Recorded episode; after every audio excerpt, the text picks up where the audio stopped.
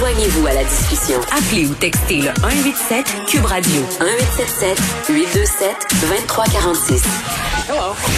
Gabriel Caron est là. On attend le discours euh, d'ouverture de François Legault. Gabriel, salut. Salut. Bon, là, le lieutenant-gouverneur euh, vient de faire son homélie euh, qui devait être courte. Ça a été long. Et là, on voit toute la valse là, des petits objets, le petit sceptre en or massif. Et là, j'imagine qu'on dés... on a désinfecté le bureau avant que François Paradis prépare justement l'arrivée de M. Legault qui va s'adresser à nous dans quelques instants. Donc, ça se peut que je t'interrompe pendant ta chronique le temps que ça se fasse. On le voit qui enlève son masque, là, d'ailleurs. Ah, tu vois, il se dirige. On y va? On va le diffuser. 20 longs mois, on mène la bataille de notre vie. Cette longue bataille, on continue de la mener ensemble.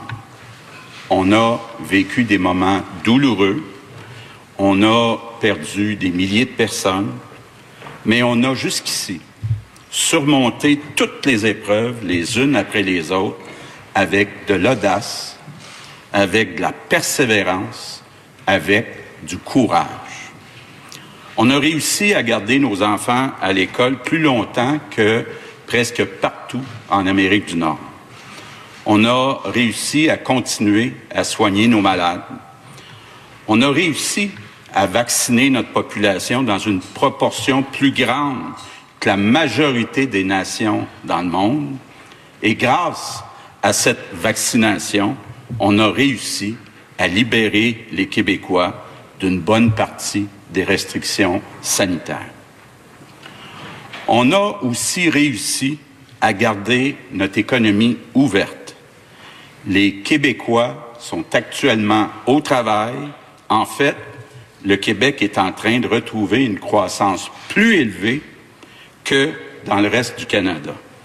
Et on le fait en gardant un contrôle serré sur nos finances publiques qui restent saines et solides.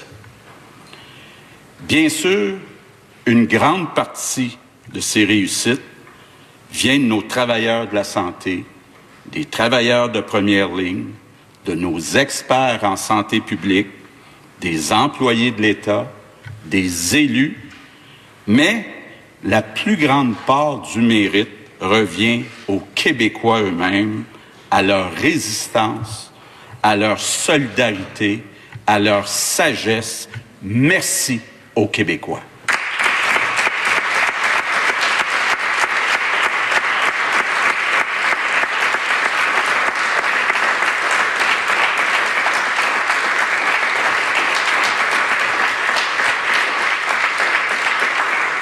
J'ai la conviction que les Québécois veulent pas qu'on retourne en arrière avant la pandémie.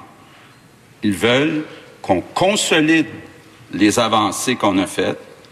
Ils veulent qu'on répare ce qui est brisé, qu'on rénove ce qui est usé et surtout, surtout, qu'on saisisse les opportunités exceptionnelles qui se présentent devant nous. Dans mon discours d'ouverture de 2018, j'ai dit que notre adversaire c'était la peur, la peur du changement, la peur d'échouer.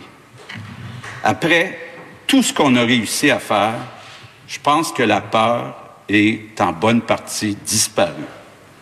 Mais le danger qui nous guette maintenant, c'est la tentation de l'immobilisme, de la résignation, de l'inaction.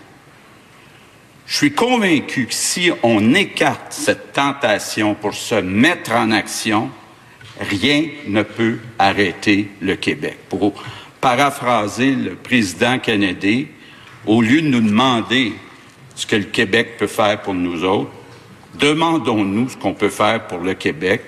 Et je suis convaincu qu'en additionnant la bonne volonté de 8 millions 600 000 Québécois, on peut en faire beaucoup.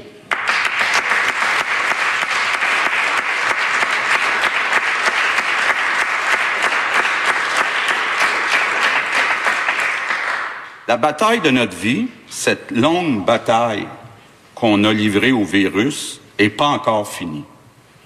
Il va falloir rester vigilant, faire preuve de prudence, de prévoyance mais je suis plus confiant que jamais depuis le début de la pandémie que le pire est derrière nous et je suis convaincu que c'est le temps maintenant pour le Québec de se projeter dans l'avenir.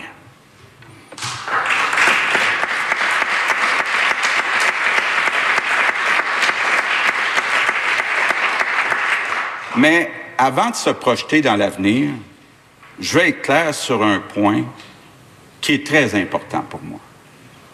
Les engagements qu'on a pris en 2018, on va les tenir. On a déjà réduit de façon très importante les taxes scolaires. On a augmenté l'allocation famille. On a remis un tarif unique pour les services de garde subventionnés. On a augmenté le crédit d'impôt pour le maintien à domicile. On a augmenté le crédit pour les personnes aidantes. On a réduit les tarifs de stationnement pour les établissements de santé. En fait, on a remis 2 milliards 300 millions par année dans les poches des Québécois.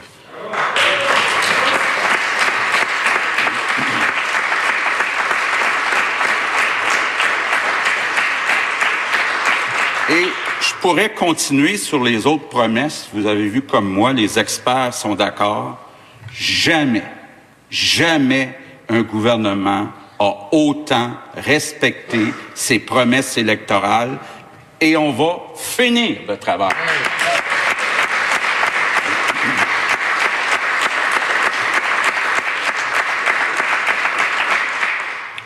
Depuis le début de la pandémie, le gouvernement est obligé d'avoir recours à l'urgence sanitaire pour mettre en place des consignes exceptionnelles, des consignes temporaires pour protéger la population. Je vous annonce qu'on va lever cette urgence sanitaire après la vaccination des enfants de 5, de 5 à 11 ans. Évidemment, on n'est jamais à l'abri des surprises avec la pandémie, mais si tout va bien, cette vaccination devrait être terminée au début de 2022. Ce qui a peut-être frappé le plus l'imagination des Québécois dans les 20 derniers mois, ce sont d'un côté les ratés et de l'autre côté les réussites du système de santé. D'abord, le système a montré ses limites. D'abord, dans les CHSLD. Le manque de personnel a amené des situations inhumaines où des personnes âgées vulnérables ont manqué de soins, ont été laissées à elles-mêmes dans les pires conditions.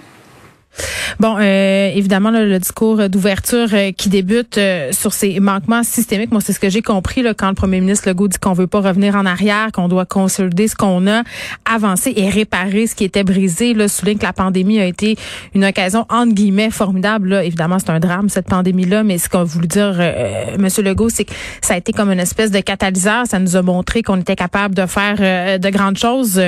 rampe de lancement vers un discours d'ouverture à forte tendance on a beaucoup pratiqué nos accents toniques. Là. Monsieur Legault, je pense qu'il va avoir l'air euh, décidé.